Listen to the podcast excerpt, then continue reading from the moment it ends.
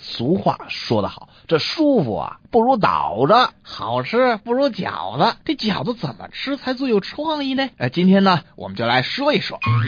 把家里所有的面粉都用上，全家一起和面，白菜、韭菜什么都不用切，一斤一斤往面皮里扔，至少要包一个一个人这么来长吧，呃，一个人来高的这么个大饺子，呃，再用锅啊不用盆儿啊，得用浴缸啊，有条件的那就用游泳池，这个煮开水，然后下饺子，然后全家十几口子人一起吃一个饺子，其乐融融又微微壮观呐。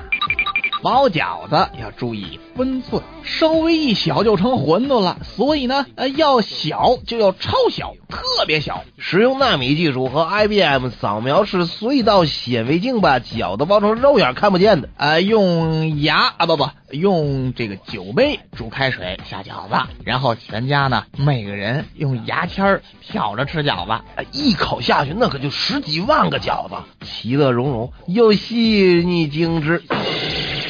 把饺子包好，插进一根牙签，加水，放入冰箱。呃，这样呢，您就可以吃到新鲜出香的冰棍饺子了，那多有嚼头啊！呃，在这里提醒大家，牙齿不好的可千万小心尝试啊！喜欢喝酒的朋友，哎，那还可以加入什么 XO 啊、茅台、二锅头之类的。哦，饺子就酒，越喝越有。